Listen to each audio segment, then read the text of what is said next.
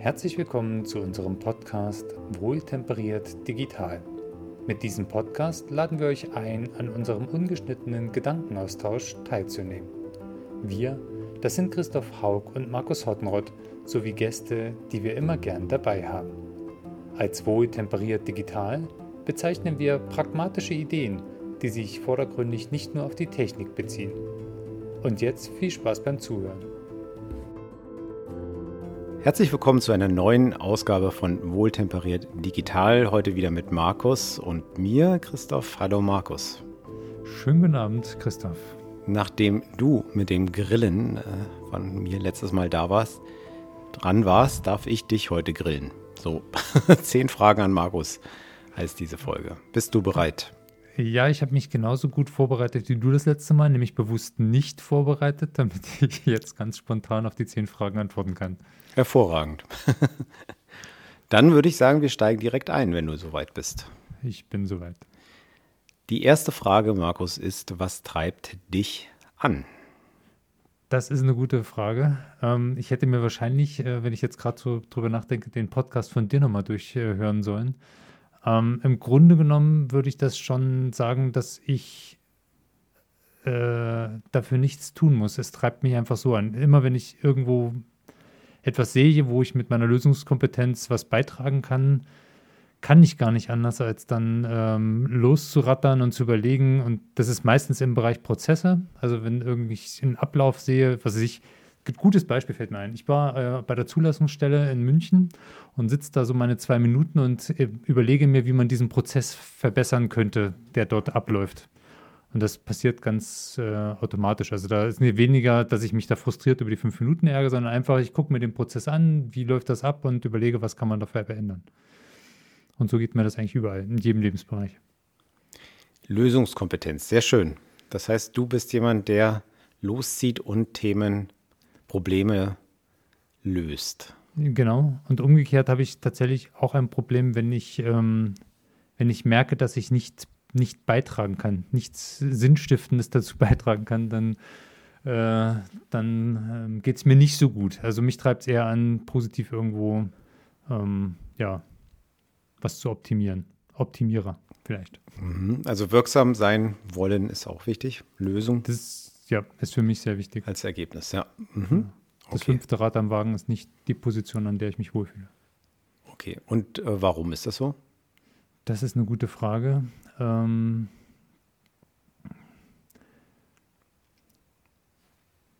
eine gute Frage. Ich kann nicht anders. Könnten wir auch als Krankheit bezeichnen. Es gibt ja Leute, die können sich wahnsinnig äh, gut entspannen und können sich irgendwo hinsetzen und können tatsächlich ähm, drei Stunden oder vier Stunden lang gar nichts tun und auch nicht nachdenken. Und es gab mal in so einem Burnout-Camp, in so einer Dokumentation habe ich das gesehen, da gibt es dann zwei Stunden lang im Wald liegen, in den Schlafsack eingemummelt und sich die Bäume angucken. Ja, so ähnlich stelle ich mir Foltermethoden im Mittelalter vor. du darfst dann nichts mitnehmen, kein Notizbuch, kein Podcast, nichts, sondern du sollst zwei Stunden lang dich in den Wald legen und die Bäume angucken. Ähm, ja. Dann weiß ich, Markus, was wir dieses Jahr mal im Sommer gemeinsam ausprobieren zwei Stunden im Wald liegen und den Bäumen angucken. Oh und, und, dann, ich habe mir was anderes vorgenommen. Ich habe mir gedacht, ich fahre über die Alpen mit dem. Fahrrad. Ja, das genau, dann machen wir schlimm. Das, das ist natürlich dann wieder sehr aktiv, ne? Weil das wäre ja nur spannend, um zu sehen, ähm, vielleicht lässt sich es doch aushalten. Ne? okay, gut. Ja. Ja. Thema Digitalisierung. Wie kommst du denn eigentlich zur Digitalisierung? Lösungskompetenz, äh, also lösen, Themen angehen und so weiter. Habe ich verstanden. Warum denn jetzt gerade in der digitalen Welt?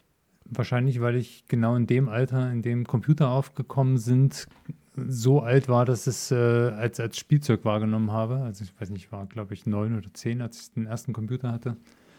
Ähm, und dann etwas später tatsächlich das, was man heute als Raspberry Pi-Spielerei bezeichnen würde, nur dass es sowas damals nicht gab. Ähm, ich fand es einfach total cool, meine Modelleisenbahn, ähm, das war weiß nicht, 98 oder 99 zu digitalisieren. Also die, die Weichen, die man da stellt und die Züge, die da fahren, dass man da nicht nur zwei Züge fahren lassen kann, sondern eigentlich beliebig viele Züge in verschiedene Richtungen und das dann so in so einem Programm steuern kann. Also das ah, da kam, kam ich einfach dazu, weil ja, tolles Spannungsfeld, total spielerisch, da sich zu nähern. Und tatsächlich hat sich das dann nicht großartig mehr geändert. Mhm. Jetzt so seit 25 das heißt, Jahren. Mit dem Einstieg ins Berufsleben direkt an den Computer. Ja, genau. Also ich habe aber schon sehr, sehr früh, ich meine, was ich äh, so als Kind, manche spielen ja sonst was, ich habe damals ein, ein, Autohaus in meinem Computer programmiert, nee, mir eine Logik ausgedacht, wie man das okay. macht. Okay, cool. Ähm, mhm. ich hatte so ein Faible für Autos und ähm, habe halt, ja, ich habe tatsächlich weniger gespielt am Rechner, sondern tatsächlich eher so ein Blödsinn gemacht. So mhm. Bastelkrams, entweder was zusammengelötet und dann gehofft, dass es blinkt oder auch nicht blinkt. Häufig blinkte es nicht. Mhm. genau. Aber so bin ich dazu gekommen. Cool. Dann eine Frage, die du mir auch gestellt hast. Was wäre, wenn dein Leben morgen zu Ende wäre? Ja, das fand ich sehr spannend bei dir äh, und habe dann noch mal ein bisschen drüber nachgedacht. Also wenn es morgen zu Ende wäre, äh, wäre es für meine Kinder und Frau nicht so gut. Ähm, ich für mich versuche äh, eigentlich immer so zu leben, dass es keine unerledigten, also das klingt jetzt blöd, keine unerledigten Sachen. Natürlich habe ich eine riesen To-Do-Liste mit lauter unerledigten Sachen, aber ähm, äh, ich versuche, wie soll ich das sagen, ohne Feindschaften auszukommen. Ich versuche mhm. ohne große Träume auszukommen, die so schlimm wären, wenn ich sie nicht erreiche, dass es, ähm, dass es mich irgendwie ähm, ähm, was du da hadern würdest würde. mit oder sowas, ja. Mhm. Dass ich damit hadern würde, ja. Also mhm. was ich, ich träume zum Beispiel, hat mir eben das Autobeispiel mit dem Autohaus, ja, ich träume schon seit Ewigkeiten davon, mal so einen schönen Roadster zu fahren. Mhm. Ähm, aber du, wenn ich das nicht erreiche, dann, dann ist das jetzt auch nicht so schlimm. Mittlerweile ist es zwar politisch auch nicht mehr so ganz korrekt, wenn man so einen Traum hat. Würde mich jetzt ehrlich gesagt nicht scheren. ähm, das ist ja kein Nachhaltigkeitspodcast, wollte ich nur mal gesagt haben. Ne? Ja, genau. Hochtemperiert digital. Also, wenn das Auto ein, ein rassischer äh, Roadster wäre, ohne so viel Digitalisierung drin. Ähm, aber das sind so Träume, die hat man, ja. Ich, ich habe es jetzt 20 Jahre lang ausgehalten, äh, diesen Traum nicht zu realisieren. Ich würde es wahrscheinlich auch locker nochmal 20 Jahre aushalten. Ähm, es wäre für mich okay, weil ich halt alle Konflikte, die man so haben könnte, was ich mit Frau, Kind und sonst irgendwas, versuche immer sofort wieder beiseite zu legen, weil ich in Anführungszeichen dafür einfach keine Zeit habe. Und deswegen finde ich eigentlich, wenn das morgen zu Ende wäre, wie gesagt, für Kinder und Frau wäre es schlimm, aber für mich persönlich ähm, nicht so. Wärst du mit dir im Reinen? Sozusagen. Ich wäre mit mir im Reinen, ja. Mhm. Und andersrum jetzt, das ist ja die nächste Frage, was wäre, wenn du ewig leben würdest? Nichts schlimmer als das. also als meine Mutter damals gestorben ist, da hatte sie so einen Satz mit, äh, mit 61 ist ein bisschen früh, aber 90 wollte sie auch nicht werden. Ähm, so ähnlich geht es mir auch. Also Wie alt ist sie geworden, wenn ich frage? 61 ist sie hm, okay. geworden. Und ähm, das ist im Grunde genommen ist das okay. Also es muss jetzt nicht 61 sein, ja? nicht auf die Zahl beschränkt, aber allein der Gedanke, dass ich 90 oder 100 oder 180 oder 200 werden könnte, ähm, gruselt mich eher. Ähm, ich sage mal so, wir hatten ja das letzte Mal das auch und ich habe auch mal ein Buch dazu gelesen und auch so ein Experiment, was äh, dokumentiert wurde. Du machst ja viele Sachen deswegen, weil du weißt, dass es irgendwann ein Ende hat. Wenn ich jetzt wüsste, mein Gott, das ist, geht ewig so weiter, also ich weiß nicht, ich kann, ich kann und möchte es mir nicht vorstellen. Mhm. Ähm, und ja, deswegen, das wäre nicht so gut, wenn ich ewig leben müsste. Mhm. Okay. Gut, kann ich dich beruhigen? ja, genau. Ist relativ unwahrscheinlich. Nur kann natürlich passieren, dass einer am Schluss äh, um die Ecke kommt und sagt hier die Pille und dann stellen sich alle biologischen Zelluhren wieder auf weiß ich nicht, 30? Aber dann hättest du ja eine Wahl und diese Wahl könntest du ja dann treffen. Ja. Wenn du in die großen Augen deiner Frau guckst, ist die Frage. Nee. nee. Gut, hoffen wir mal, dass sie diese Folge nicht hört. Gut. okay, gut. Also so viel dazu. Du möchtest nicht ewig leben, aber jetzt hat, war ja die Frage, wenn du ewig leben würdest, was würdest du denn dann machen? Das ist eine gute Frage. Was, was würde ich dann machen? Ich würde wahrscheinlich gar nichts anders machen, als ich es jetzt mache. Also alle Probleme dieser Welt lösen nacheinander. Ja, aber nacheinander, ne? Also und auch nur so weit, wie man Wäre ja lässt. Zeit genug, also, ne? Zeit genug wäre es, genau. Kann man alles aussitzen. Ähm, ja. aber es wäre jetzt nicht, dass ich dann irgendwie eine Aufschieberitis bekommen würde, so nach dem Motto, ach, wenn ich noch ewig lebe, dann kann ich mich ja jetzt erstmal auf das und dann irgendwann fange ich dann nochmal an zu reisen oder äh, mir irgendwas anderes äh, zu gönnen oder sowas. Das wäre nicht. Also ich würde wahrscheinlich genauso weitermachen wie jetzt und äh, würde hoffen, dass das ein Irrtum ist. Alles klar. Okay. Gut. So, jetzt hast du dich ja entschieden, mit der Zeit, die du hast, äh, noch, genau. um als Unternehmer tätig zu sein. Warum bist du denn Unternehmer geworden? Da gibt es ganz viele Gründe dafür. Das erste Mal Unternehmer geworden bin ich 1900, weiß ich nicht, nee, 2002. Damals, um mein Hobby zu finanzieren. Ich hatte ja diese Spielerei mit den Computern, das war ein recht teures Hobby damals. Ein Computer damals war nicht wie ein Raspberry Pi für 35 Euro zu haben, sondern es war ein bisschen eine andere Liga. Und äh, nachdem ich mit äh, mehr Try and Error dran gegangen bin, war es auch recht teuer.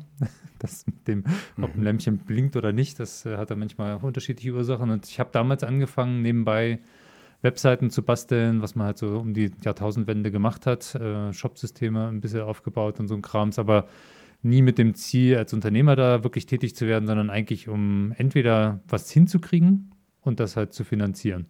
Mhm. Und das hat auch so ewig immer so parallel neben dem Studium funktioniert und habe dann irgendwann ein bisschen den Fokus gewechselt und war dann unternehmerisch mit meiner Frau gemeinsam tätig, ähm, noch bevor wir quasi Kinder hatten. Das war so das kreative Duo Hennot. Der Kalender, der bei dir im Büro hängt, trägt ja noch diesen Namen. Habe ich gesehen. Ähm, ja. Sehr schön.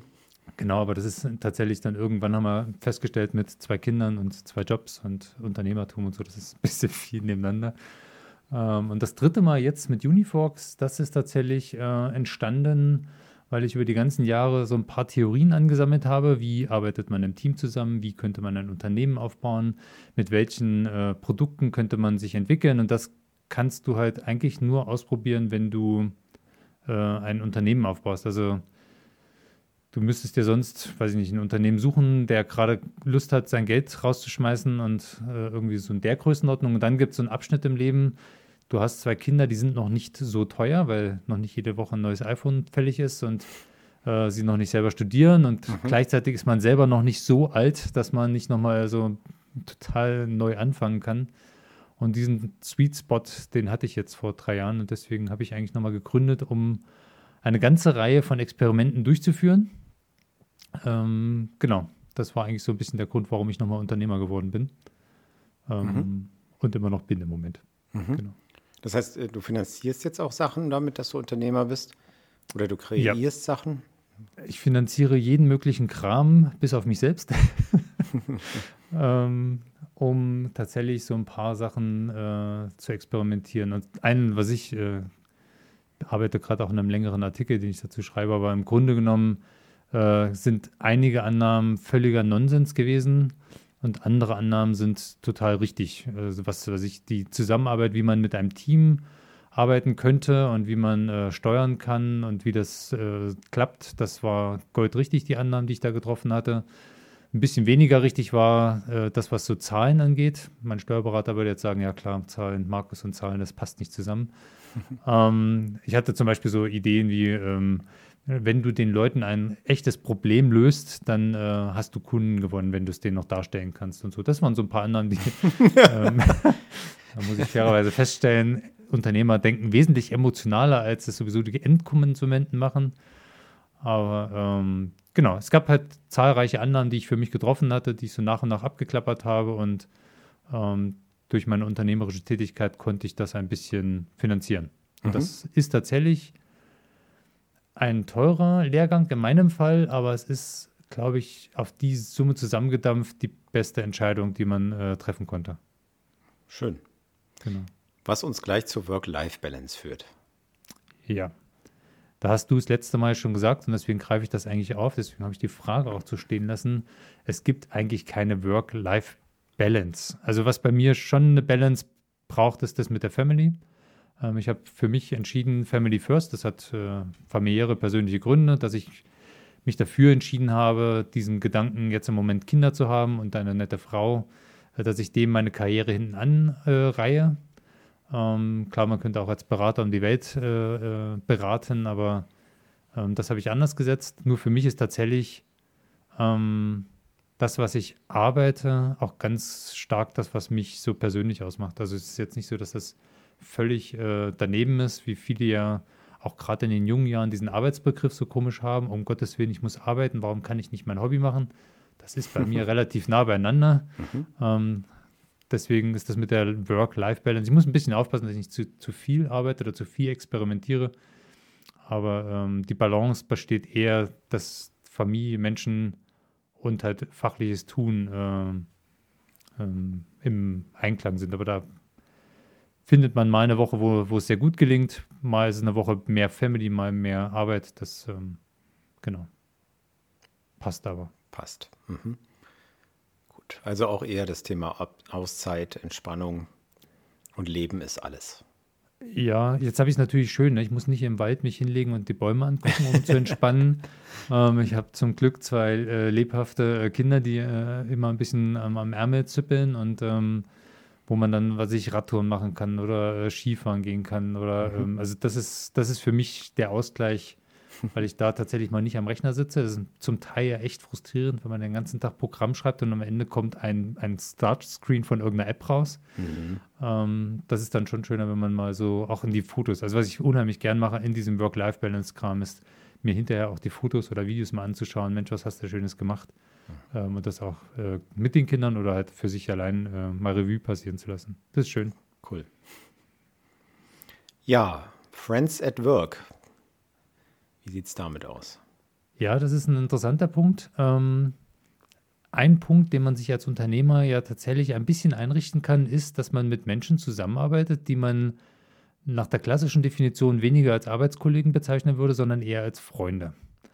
Ähm, man kann als Unternehmer, sofern man sich das denn leisten will, äh, aussuchen, ob man jetzt wirklich äh, mit jedem zusammenarbeitet oder nur mit Leuten, mit denen man so gut auskommt, dass es einem überhaupt kein Problem wäre, wenn die auch mal sonntags vorbeikommen und man am Sonntag, was ich mit dem was zusammen macht.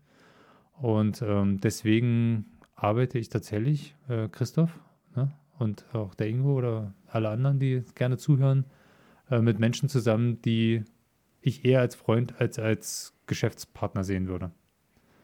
Cool. Und das hat sich bewährt. Mhm. Es ist nicht zwingend so, dass man, das habe ich neulich mal äh, von jemandem gehört, ja, aber wenn du mit Freunden zusammenarbeitest, die denken dann immer, es wäre eine Wohlfahrtsveranstaltung. Das habe ich nie erlebt. Äh, das wären ja dann auch keine Freunde, oder? Wie ist das dann? Also die Frage ja, ist ja, ja, es geht so nach dem Motto, ah, wenn das ein Freund von dir ist, und dann äh, Kumpanei Lumpanei oder äh, so, ja, okay. dann mhm. äh, bevorzugst du den ja oder irgendwie, das, das habe ich ehrlich gesagt nicht erlebt. Normalerweise hast du tatsächlich unter Freunden eher ein Commitment, so meine Erfahrung, mhm. ähm, als äh, wenn du irgendwie Nummer 750 bist und das funktioniert dann auch mal, wenn äh, der Stundensatz vielleicht nicht der höchste im Portfolio ist. Also mhm. äh, man hilft sich auch mal am, am, Freitagabend, wo normalerweise eigentlich Feierabend ist. Und also das muss ich fairerweise sagen, hat sich ähm, bewährt, dass man da auch den Umgang, den man pflegt, das ist nie so eine, äh, ich sag dir jetzt, was du zu tun hast, sondern es ist immer ein, was ist dein Teil, was möchtest du an diesem Problem lösen, was, was fällt dir am ehesten leicht oder sowas? Und dann findet man eine, eine Teamaufteilung, die ja mehr Spaß macht. Und ja, mit meinem Team bin ich dann auch mal äh, Kart fahren gegangen oder sowas. Also ja, einfach aus dem Spaß heraus. Mhm. Genau. Also auch das äh, Work-Life-Balance, Friends at Work ähnlich gelagert, ne? Mhm. Vermischt genau. sich und darf sich auch vermischen. Gut, und partnerschaftlich hast du ja im Prinzip gesagt, eben hast du das Wort noch nicht benutzt, ne? Also was partnerschaftlich, gemeinschaftlich entscheiden. Wie wichtig sind denn Partner für dich? Ähm, ja, bei dir war es, glaube ich, ein bisschen äh, ähm, enger beieinander. Bei mir, wenn ich jetzt die Frage, sieben ist quasi Friends at Work, das ist das eine. Äh, Partner sind für mich äh, jetzt weniger zwingend äh, so integrierte Menschen wie du zum Beispiel, mit dem ich viel zusammenarbeite, sondern eher ähm, Lieferanten, Dienstleister, ähm, mein super Steuerberater, mit dem arbeite ich ja auch nicht so wie ein Team, sondern es ist ein, für mich ein Partner oder auch bei der Bank, wenn ich da anrufen kann und kann sagen, Mensch, äh, das und das steht an und ähm, Partner zu haben rundherum, auf die man sich super verlassen kann. Also, zu, wie heißt das, Lieferkettenoptimierung, äh, also mhm. Und da merkt man meines Erachtens einen riesen Unterschied, wenn man mit denen wertschätzend äh, gut umgeht, dass man auch da, obwohl man keine Freundschaft pflegt und keine intensiven Kontakte oder sowas, dass man wenn man so ein paar Partner hat, und ich habe zum Teil welche seit 15 oder 20 Jahren, äh, mit denen ich zusammenarbeite, ähm, dass man sich auf die verlassen kann, das finde ich einfach wahnsinnig wichtig. Und gleichzeitig versuche ich in meinem äh, Wirken auch ein solcher Partner zu sein, auf den man sich verlassen kann, auch wenn vielleicht mal, wir hatten das neulich mal wieder, ein Vertrag irgendwie was ganz anderes aussagt als die eigentliche Leistung und so, dann bin ich nicht derjenige, der sagt, ja, aber schau mal, wir haben doch hier extra dokumentiert, das so und so zu tun. Und ähm, das ist mir wichtig, dass man in so einer Partnerschaft ähm, wertschätzend, fehlertolerant und trotzdem aber total verlässlich äh, unterwegs ist. Schön, ja. Und Schönes das ist ein bisschen Bild. anders als diese Freundschaftsgedanke direkt im Team. Mhm.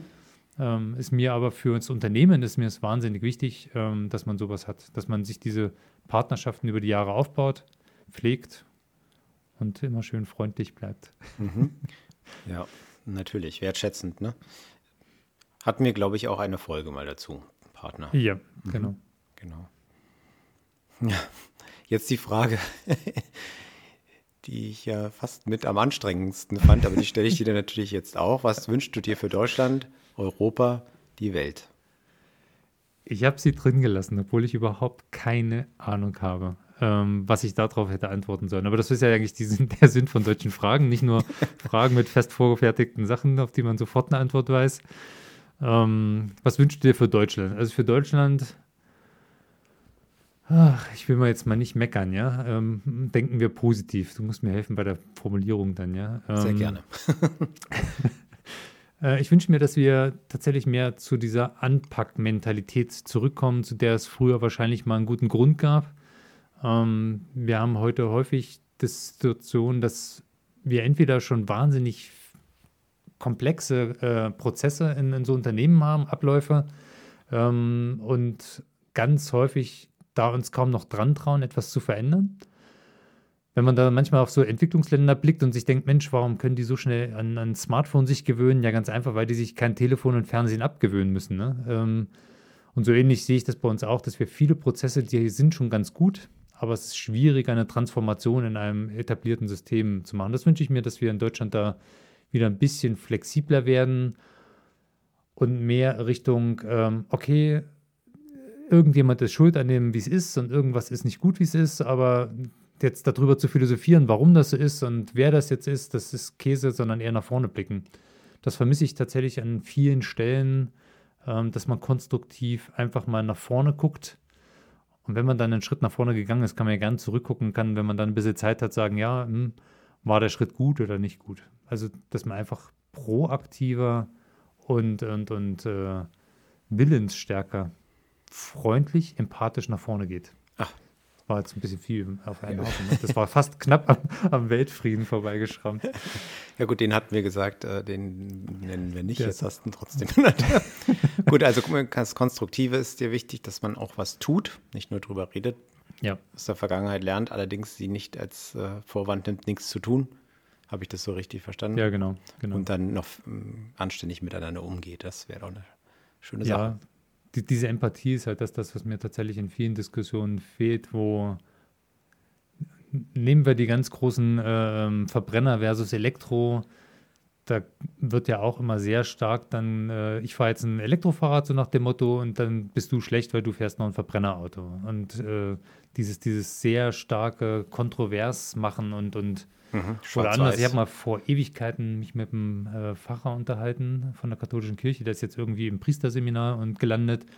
Und der sagte dann nur so, oh, ich mache mir Sorgen über den Dogmatismus der jungen Priesterschüler. Mhm. Und er selber, in meinen Augen, super harter, konservativer Katholik. oh Gott. Und dachte mir nur, wenn der sowas sagt, mhm. aber mittlerweile muss ich fairerweise sagen, er hat recht, das siehst du aber nicht nur im Priesterseminar, sondern das siehst du ja überall, diesen sehr starken Dogmatismus. Den würde ich mir wünschen, wenn er wieder weg ist. Kontrovers okay. diskutieren, und aushalten, dass wir uns am Ende nicht alle einer Meinung sein können. Mhm. Okay, verstanden. Differenziert sein. Ja.